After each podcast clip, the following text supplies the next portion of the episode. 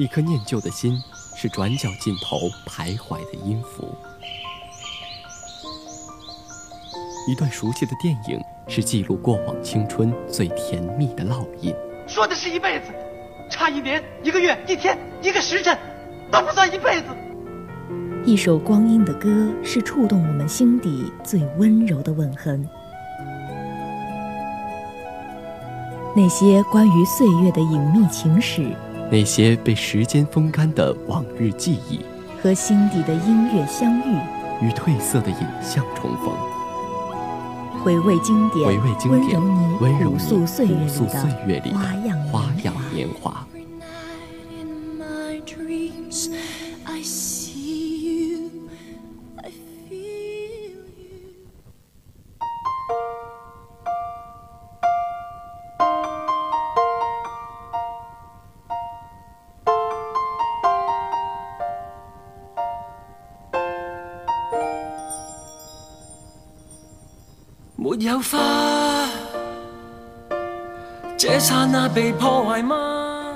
记忆太深太浓，经典太真太切，让我们一起回味经典。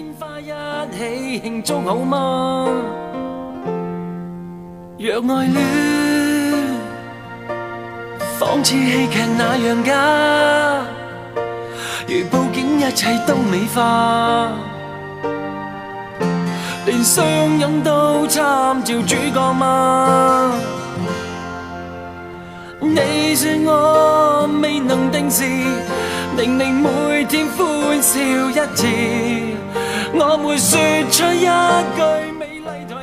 小婷，你知道吗？其实我当我得知我今天要做这期节目的时候，我是真的是非常的期待，非常的开心。为什么会得知啊？你前几天就已经很很很兴奋了呀，因为你自己决定要做这个人物的。对，因为这个王杰，呃，今天想做王杰嘛，嗯，然后王杰有太多的歌好听，然后又有感觉，有味道。嗯，其实我可能是听过这个王杰的歌，但是我对他的这个人呢，不是对，不是特别的了解。对，可能你听呃听过他好多，比如这首《不浪漫罪名》，或者呃《不浪漫罪名》，还有一个真的爱，我真的爱上你，还有是否我真的一无所有，这些歌其实都是王杰写的。对，其实都比较的耳熟能详，但是可能一时之间就无法对号入座了。对。这刹那被破坏吗？无野火都会温暖吗？无烟花一起庆祝好吗？若爱恋。说到王杰，就不得不提一下他最近，也不是在最近吧，就呃前一段时间，就很久没有见面的，跟大家见面的王杰是登上了金曲捞的一个舞台。那个时候的他呢，已经是头发花白，身材浮肿了，已经不再是当初那个意气风发的年少模样了。对，当时呢，他拿起话筒，吃非常吃力地唱出了一场游戏一场梦，还有安妮，嗓子呢也已经是没有当年的那么清亮，只剩下的是无尽的沧桑了。是的，就是说一代歌王呢落寞如此，不禁的让我们非常的唏嘘。对，而更让人惊讶的是，当他唱完这两首歌的时候，却突然宣布要退出歌坛了。对，这个真的是非常震惊的一个消息，因为他之前没有任何的征兆预警。当时他是这样说：“他说这是最后一张唱片，唱完了这张唱片，他就会离开歌坛。”在六月十号的凌晨呢，王杰在微博上也写写下了这么一段感伤的文字，说：“失去的嗓音已经失去了，就像光阴逝去，岂能再回？”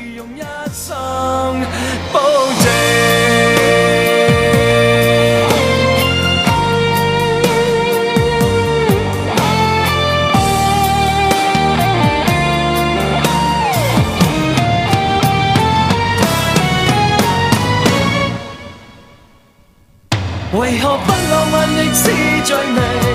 为何不轰烈是件坏事情？从来未察觉我每个动作，没有声都有爱你的铁证。为何苦不浪漫亦是罪名？为何总等待着特别事情？从来未察觉我语气动听，在我呼吸声早已。说明，什么都会用一生保证。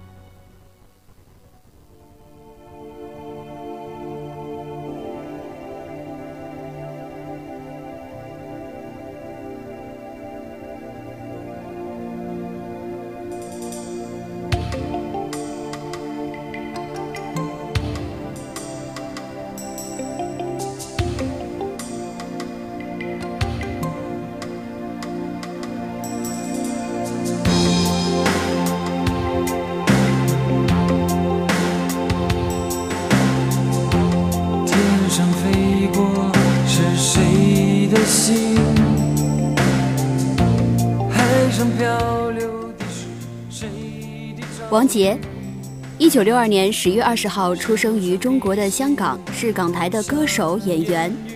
一九八七年十二月，在台湾发行首张专辑《一场游戏一场梦》，获得台湾排行榜冠军达半年之久。一九八九年主演电影《七匹狼》在台湾走红，同同年推出了首张粤语专辑《故事的角色》。一九九一年。一生心碎专辑及心痛单曲，同时登上了香港电台中文台香港大碟榜及中文歌曲龙虎榜。一九九三年参与了一九九二十大偶像颁奖，夺得十大偶像与最佳歌手一奖的两座奖项。同年登上了央视春节联欢晚会，演唱歌曲《回家》。二零零一年演唱的歌曲《伤心一九九九》不浪漫罪名在香港乐坛走红。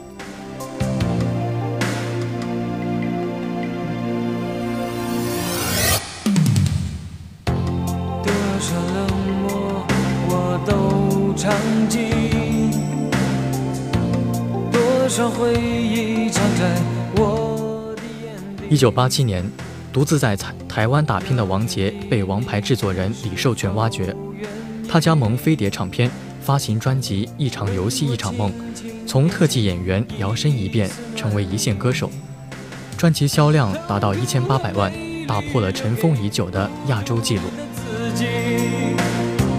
未知的旋律又响起。是否我真的一无所有？黑暗之中，沉默地探索你的手。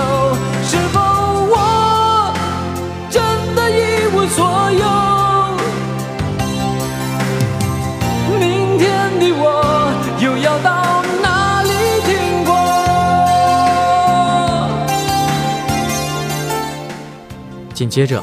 忘了你，忘了我，是否我真的一无所有？创造了新的销量热潮。随后，王杰赴港发展，同时进军电影业，成为红遍三地的巨星，势头直逼谭咏麟、张国荣两大天王。是否我真的一无所有？心中的火，再没有一点光。热，是否我真的一无所有？昨夜的梦会永远留在心中。是否我真的一无所有？心中的火再没有一点光和热。是否？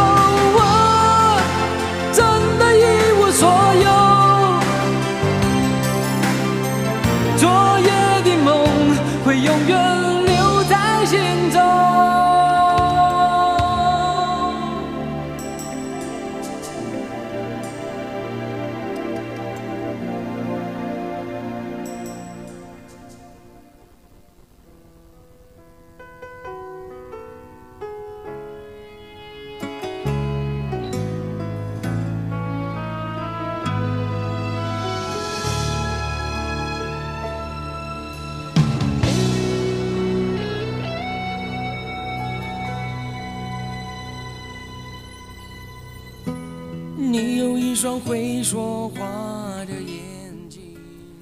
在旁人眼里，赶上了华语唱片乐的最后黄金时代，一出道就名利双收，走向了巅峰的王杰是幸运的。可在他看来，那段痛苦的日子至极，一纸合约签下，不仅一年要出四张唱片，更要面对数不清的电影、广告、演出和电视节目。一双深情的眼睛，你有融化冰雪的魔力，从来不敢奢求的我，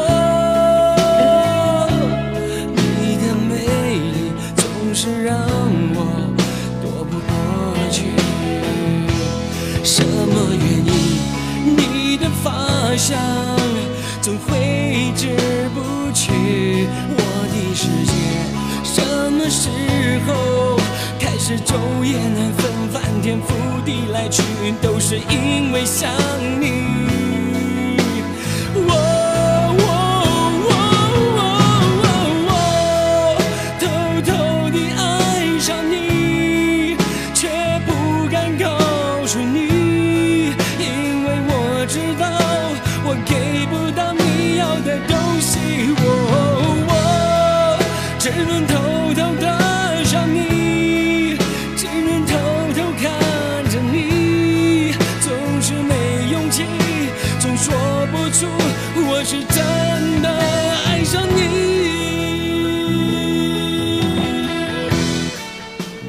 在繁忙的工作之下，当时他的苦骨瘦如柴不是刻意为之，而是长期积劳导致的亚健康。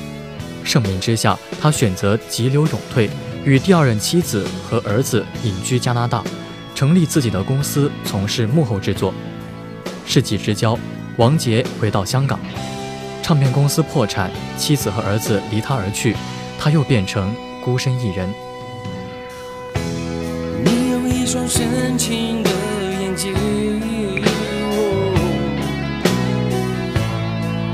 融化冰雪的魔力。但是他并没有服输，签约英皇，东山再起，又一次成为万众瞩目的巨星。复出后的第一张唱片《Giving》在香港两周销量突破三百斤，力压歌神张学友。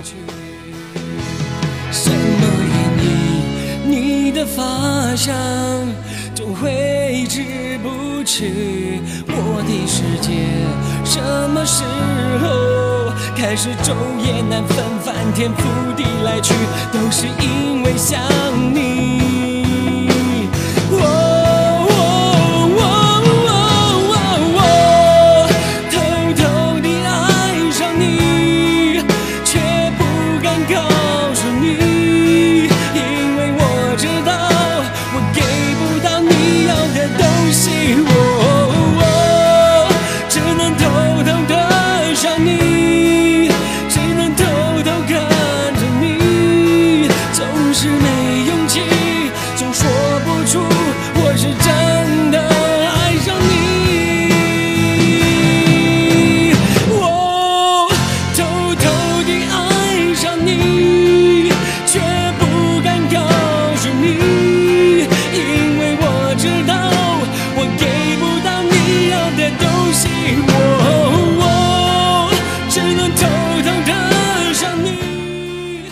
当事业回升的时候，王杰再次遭受到了厄运。也许是因为性情耿直不容于娱乐圈，也许是因为歌坛的明争暗斗太过激烈，王杰的饮料遭到同行下毒。中毒之后呢，不仅头发几乎掉光，更留下了不可逆的声带损伤。但是你知道这个给王杰下毒的这个人是谁吗？至今还是一个娱乐圈的未解之谜。但是你知道，呃，如果一个歌手在失去了自己的声音之后，嗯，我觉得这是对一个歌手最大的打击，可以说是致命的。对，就像是舞蹈的再也站不起来了一样，对这个后果。对。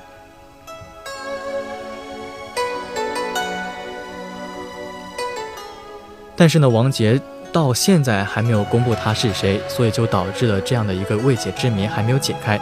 但是在一次采访当中呢，王杰是这样描述的：他说，其实谁干的他已经知道了，因为出事的时候送到医院，他也不记得医生跟他讲那个是属于什么东西，但是那个饮料他会把声带旁边的肌肉，声带旁边有两条肌肉，肌肉已经硬死在那个地方了，但是他知道那个人给他喝饮料那个人是谁，他很清楚，非常的清楚，但是呢，他因为本身是拜佛的，所以他不愿意去。呃，去报复别人，因为这个罪在香港是很大的。如果被抓到，这个年轻人也一辈子就完蛋了。所以他就不如让那个人知道，王杰知道他是谁，让他难过一辈子，内心愧疚一辈子，把他抓到监狱里，他反而会觉得不会舒不舒服。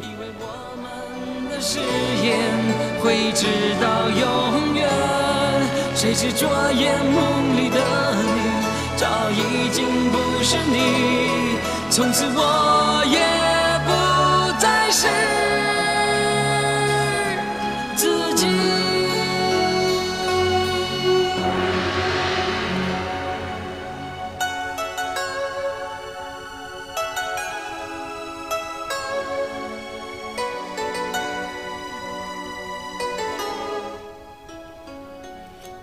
在这件下毒事件之后呢，王杰的人生也是急转的直下，没有了好的嗓音、好的作品，与经纪公司闹翻，被雪藏，舆论呢也开始落井下石，娱乐新闻中充斥着王杰酗酒、嗜酒的一些负面新闻，我们的一代偶像也就这样轰然倒塌了。对，所以难怪在呃，大概在二零零年零零年代的时候，王杰是基本上，呃，是被雪藏了，嗯，因为。他的嗓子不行了嘛？嗯，但是呢，到了零九年之后呢，他又发布了一首新歌，叫做《我知道我已经是一我知道我是一个已经过气的歌手》。这个名字也是非常的有意思哈。对，也可能这可能也是表达了他当时的心声。嗯，所在这首歌里面呢，人们突然的发现他。以前的清亮高亢的声音已经沙哑的是一塌糊涂。是的，也是在这个零九年之后呢，他再也没有这个新的作品面世了，只是奔波于这个演唱会啊、商演和一些电视节目。对，呃，而在这个围炉音乐会上呢，王杰也是云淡风轻地说：“我感谢自己的遭遇，也感谢曾经给我那些不堪的磨练的一些人。”我嗓子坏了，现在也快好了。我头发不见了，现在呢又长出来了。可以说他的这种非常乐观的对这种人生态度，还是非常值得我们学习的。是他并不记恨，呃，给他下饮下毒的那个人，对，反而是原谅了他，让他。也没有说原谅吧，就是说要呃没有用很很过激的一种方式去处理这件事情，对，只是换了一种惩罚的方式而已。可见王杰是多么的善良一个人。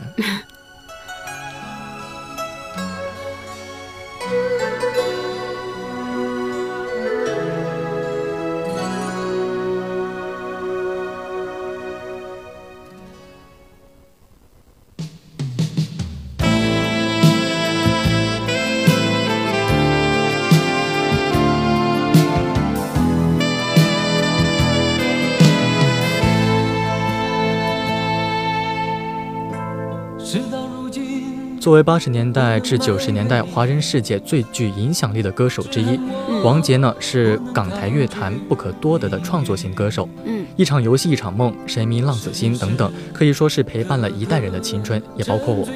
但是对于现在九零后来说呢，可能有还是有很多人不知道王杰，包括你，比如我。可是呢，在曾经的港台乃至是内地的乐坛上，可以毫不夸张地说啊，王杰是那个时代的陈奕迅跟周杰伦。难忘记你我曾有的约定，长夜漫漫，默默在哭泣，心中无限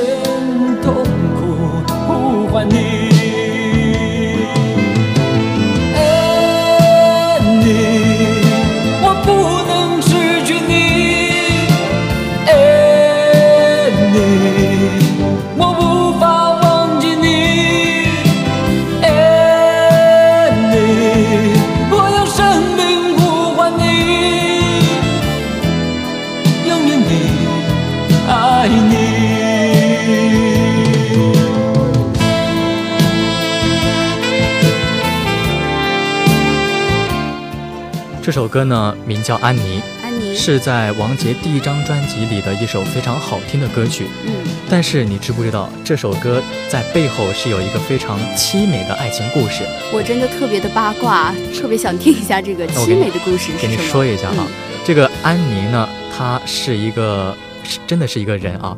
安妮是王杰高中的时候同校的安妮吗？不是英雄联盟的安妮，对，这个安妮是王杰高中的时候同校的一位女同学，他们在一次聚会的聚会里面认识，可以说是非常熟套的一种剧情，对，一见钟情的那种。嗯，这是这也是王杰的初恋啊，他在见到她的时候就已经深深的爱上了这个女孩，安妮。她长得很漂亮，但是呢，她脚受过伤，就上小楼行动不是特别方便，嗯，但是所以。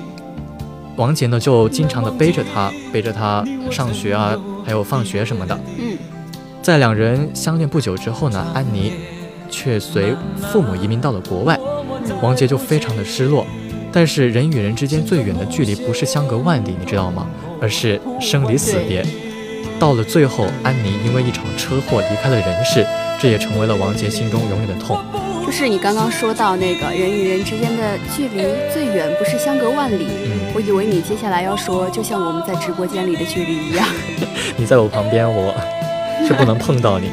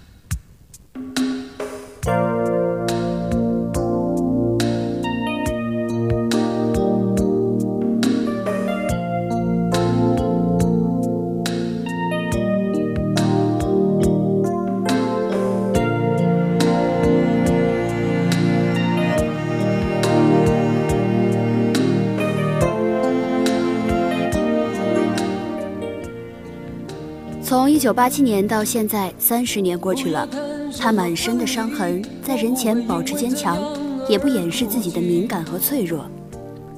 两段婚姻留下的是干涸到再也不会再爱的心和冷漠疏离的子女。在华语乐坛上沉浮了三十年，他几乎没有什么圈中的好友，这个圈子只是让他遍体鳞伤。少年时听不懂王杰。听懂时，已经不是再是少年了。很多人不曾目睹他巅峰时的风采，只是只是陪不再意气风发的他一起老去。五十多岁的王杰说，自己依然渴望被爱，依然会在黑夜里寂寞难当，说自己会在唱歌的时候哽咽，恨自己没用。不该有你。什么道别离，又说什么在一起？如今虽然没有你，我还是我自己。说什么痴情永不渝，说什么我爱你。如今依然没有你，我还是我自己。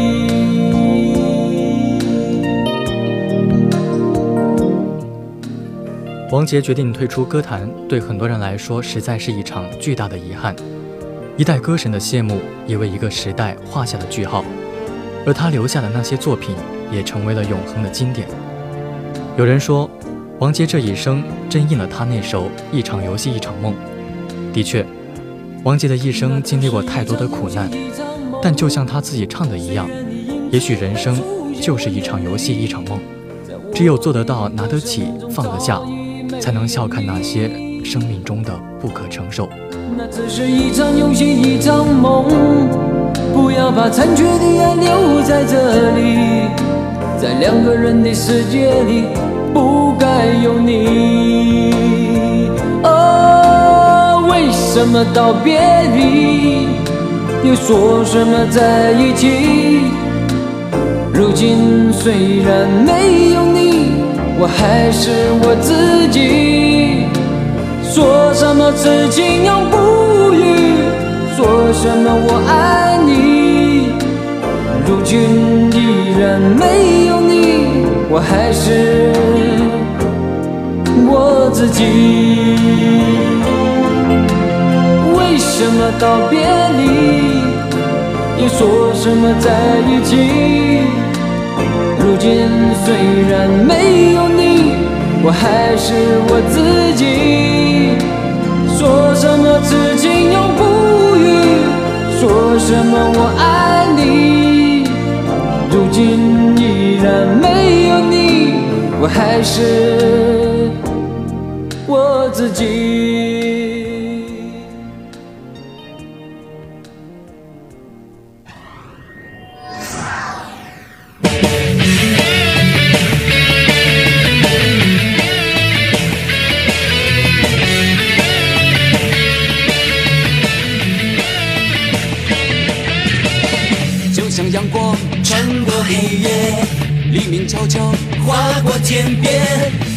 身影穿梭轮回间？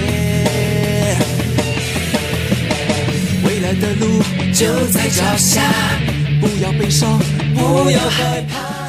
哎，这首歌让有没有让你觉得非常的燃呢？我觉得应该是你们这种小男孩都会喜欢的一种我已经歌吧。不是小男孩了，好吗？我已经是老。曾经的小男孩，对这首歌，呃，可以说也是勾起了自己童年的一个回忆吧。是的，就是迪迦奥特曼嘛。对，是我最喜欢的奥特曼。哇，没想到你一个女孩也喜欢迪当然了迦奥特曼，。我真的，我小时候看过许许多多的这种题材的，有呃，泰罗戴娜戴娜奥特曼，赛赛罗奥特曼，你说错了。还有一个泰罗，我对，还有奥特之父、奥特之母、奥特之子、奥特之女，哦，一系列的很多我都有看过。看来你真的是一个奥特迷，对，奥特迷，但其中我最喜欢的还是迪迦。嗯，你知道吗？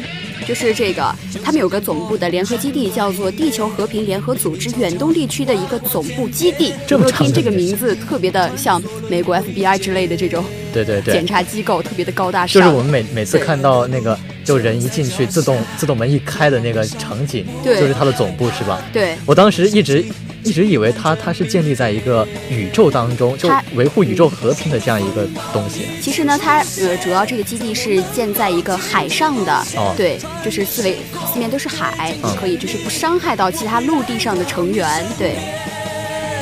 微笑面对危险，梦想成真不会遥远，鼓起勇气，坚定向前，奇迹一定会出现。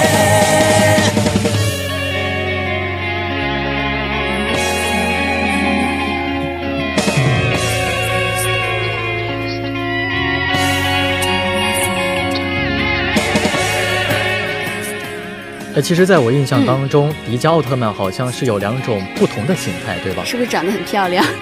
很帅，不是漂亮。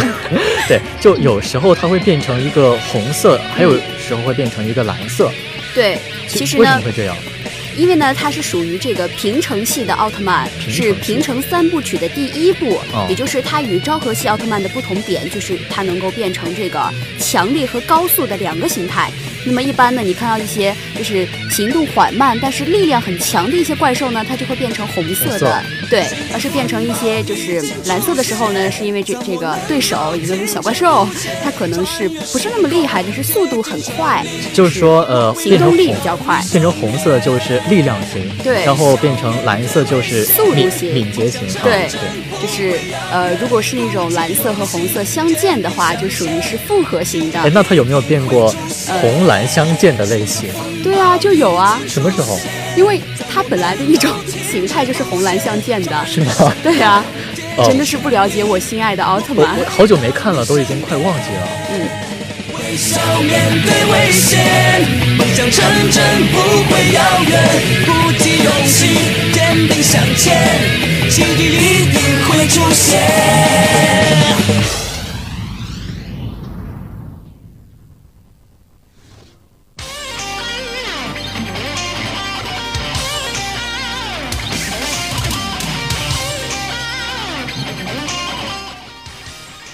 那么我们这个迪迦奥特曼这个名字的来源呢，也是非常的有意思哈。嗯，因为迪迦一词呢，意为印度尼西亚语中神圣的一个数字是三。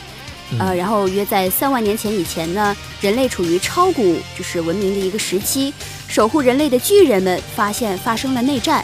原是地球最强的黑暗战士迪迦，在受到呃这个幽莲的感动后，选选择成为了光之战士。也就是说，这个迪迦之前他并不是一个呃就是很正能量的一个形象，他可能是一个坏蛋，但是受到了感化，变成了一个光之战士，来维护这个地球的和平。就是他们以前是就是好几个奥特曼生活在一起，对，然后后来内战了，内内战了，对，啊，然后就迪迦被选为。像那个拯救世界的这样的一个人物，对吧？对。然后你知道吗？有这个奇杰拉花朵，嗯，这种花朵一旦盛开之后呢，人们全部陷入了这个，嗯，因这种花产生的一个幻觉当中，认为自己呢不再需要这些巨人了。然后这些光之巨人呢也不能干涉人类的一种选择。嗯。于是巨人呢把自己的战斗躯体隐藏在了金字塔后呢，化作光离开了地球。你知道吗？也就是奥特曼为什么会被称为是光之巨人？对，还有一个能解释的就是为什么他每次打完怪兽之后要飞到天上？对他有一个，就是那个呃，对，叮叮叮的会响是吧？不是我我我说的是他每次打完怪兽之后，怪兽死了之后，你没发现吗？他每次都要飞到地球以外，就飞回宇宙。对对对。然后那个大古就变成原来的人。对。の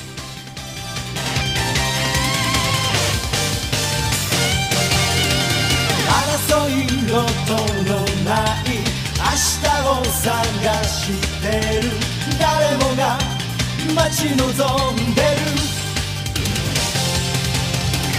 僕らができることを続けてゆくよ。優しくなれればいい。絶やさずいたい。Wanna take you baby take me higher 全て動き始めた。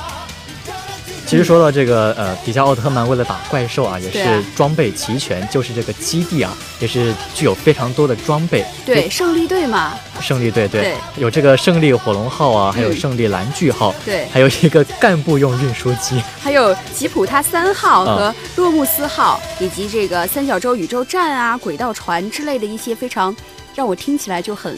很科幻、很高大上的一些装备，就活在太空的，活在梦里。对，空间站的这样一个装备。对。那么你知道这个呃胜利队它有哪些成员吗？就是让你印象最深刻的一些成员。就是大古啊。就大古还有呢。还有一个女的，我忘记叫什么。叫丽娜。哦，他们两个最后还结婚了，你知道吗？真的吗？真的。我又生了一个儿子，他的儿子好像也可以变成这个光之巨人。这个他生了个儿子，不会叫小谷吧？No No No No No。哎，具体叫什么我我可能也是忘记了啊。就我我还我记得那个最后大结局的时候，好像没有说到他们结婚吧？有，有，他们有续集，你知道吗？戴娜奥特曼就是迪迦奥特曼的续集哦。戴娜奥特曼是跟那个丽娜有什么关系？不会就是他吧？不会不会，这是他们儿子之间的故事了吧？这是他们下一代。下一代，你还不准人家出个续集呀？真的是可以可以，日本动漫都日本动画都是这样的嘛？对。かは届くきっと僕らの声が世界も変えてゆける時代を超えて Wanna take baby take me higher 愛を抱きしめて今 Gonna take me take me higher 勇気抱きしめて強く Wanna take baby take me higher 那么大家都知道，迪迦奥特曼是由呃一个叫做真脚大古的人正常人变的奥特曼。其实他原本呢是 TPC 运输部的一个工作人员，在一次意外事故当中救下了泽廷总监，从而被他看中了，调入了 TPC 作战指挥室。在与戈尔赞的战斗中呢，他所乘的战机被击中了，因为他已。继承了超古代战士的基因，所以它可以和迪迦之地的石像结合在一起，变成光，就是让沉睡的迪迦苏醒。所以它应该，呃，我觉得它应该不是变身为迪迦，应该是跟迪迪迦合体。对，合体了，他是利用了这个光之巨人的这个身体去作战的。呃我跟你讲哈，就是当时好像有一个问题是这样子的，就是说这个大古他是继承了奥特曼的所有吗？包括光的那些能量吗？嗯，但其实不是这样的。为什么奥特曼每次打怪兽的时候会非常的吃力呢？为什么？就是因为就是大古只是继承了，只是用了这个巨人的躯体，他并没有就是拥有这个光的力量，那他所以他的力量并不是那么的强大，被封印了一部分。哦，就是在后面他会慢慢解封，对吧？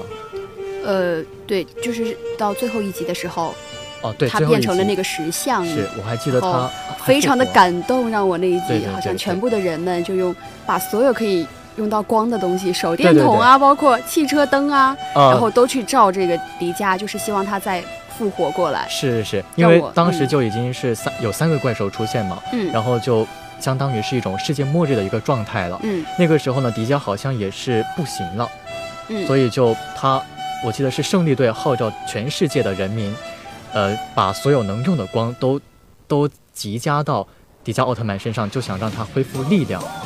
对。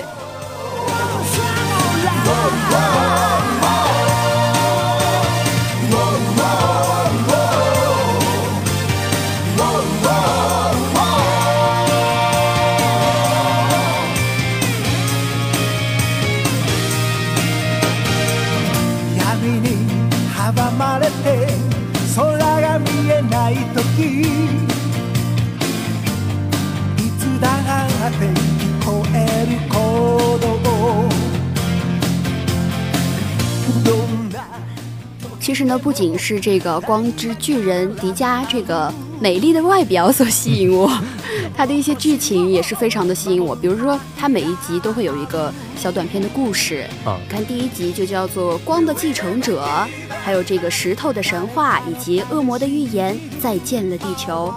包括我昨天刚刚呃回味了一集，就是这个呃彩虹般的怪兽出没。嗯，对，你知道这个故事吗？我好像已经忘记了，我现在就只记得最后一集是印象给我最深的，还有一集就是，呃，好像是火山火山那一集，就那个怪兽吸收了岩浆的能量那一集，但我具体还是忘了，我想回去还是好好回味一下。好的，还是让我现在来给你回味一下经典。好的，好的，就是昨天那一集，真的让我看了之后，现在都不能忘怀。嗯，可能隔了一天我也忘不了。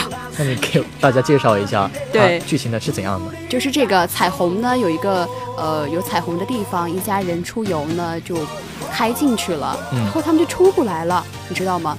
嗯，出不来之后呢，就碰到了两个怪兽，这次是两个怪兽一起的哦，可不是哦一个在战斗。嗯，我们还看到了这就是这个两个怪兽互相打架的这个画面，你知道场？面内斗了。对，非常的滑稽。嗯然后这个奥特曼呢，后来出现了，也就是常规的剧情，解救了人类。嗯，当然，让我觉得最有意思的是这个怪兽，你知道吗？嗯他在模仿迪迦的一些动作。这么 对，你可以回去看一下，真的非常有意思。可能是在二十六集吧。二十六集，嗯，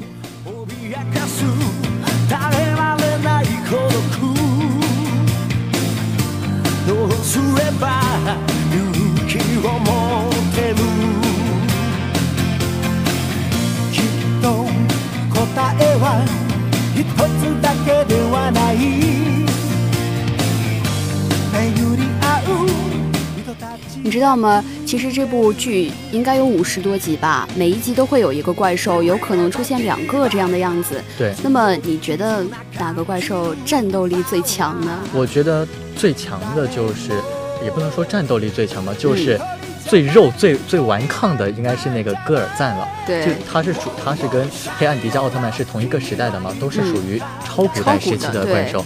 他被打败之后，身体不会消失，只是被沉睡了，再次进入沉睡状态。嗯但是在戈尔赞反击的那一集当中呢，戈尔赞再再次的苏醒。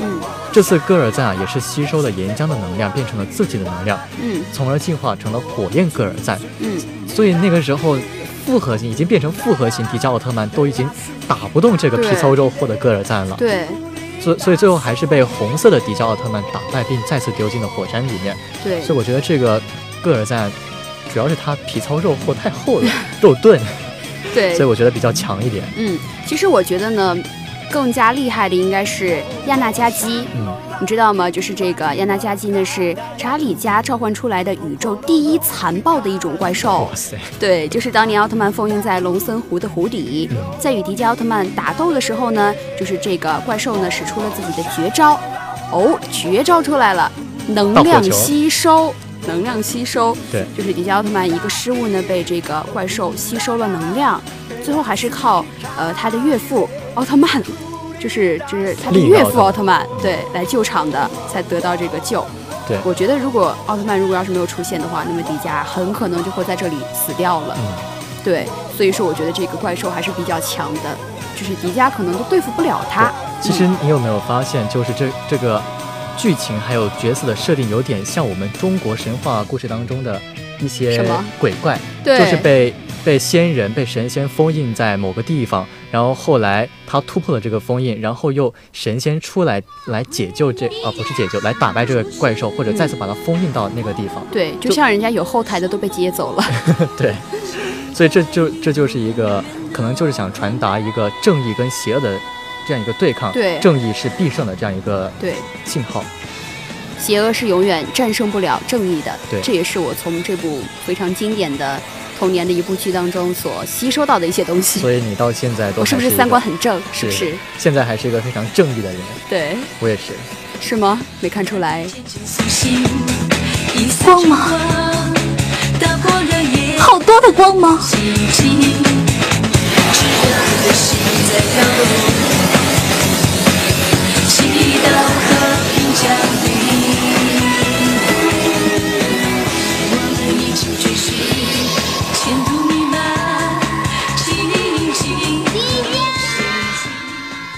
实呢，看这部剧的人呢，也会有很多就是这样的疑问。嗯，呃，既然为什么最后迪迦放个大招就可以把那些怪兽都打死？对啊，为什么一开始哦，不放大招？为什么不放大招呢？就完了呀。但其实呢，以下是有这些解释的，啊就是说有一个格挡的一个作用，就看到迪迦奥特曼的朋友应该都知道哈，迪迦奥特曼的大招呢是好几个怪兽面前根本是没有用的，刚开始打的时候，嗯，而且是因为这些怪兽啊有这个。嗯，刚刚说到戈尔赞皮糙肉厚的，是打不动的。还有这个格挡的这个技能，就本身就已经自带护甲对，所以这这些大招呢是根本都没有用的。所以要那个一开始的时候要先消耗一下它，然后最后再一招把它收服。对，就是这个收割技能。对，其实还有第二个原因，就是我们知道啊，一般放大招都是在他呃，就是快打不赢的时候，精疲力尽的时候才发大招的。对，所以它是一个非常耗能量的一个技能。嗯，呃，我们都知道迪迦奥特曼会在两种情况下会亮红灯，嗯一种是时间到了，然后第二种就是能量不足。如果迪迦奥特曼一开始就放大招的话，那如果怪兽躲过了，那岂不是迪迦奥特曼就战斗能量会变得很弱很弱？是后面就根本打不赢怪兽了，对吧？嗯，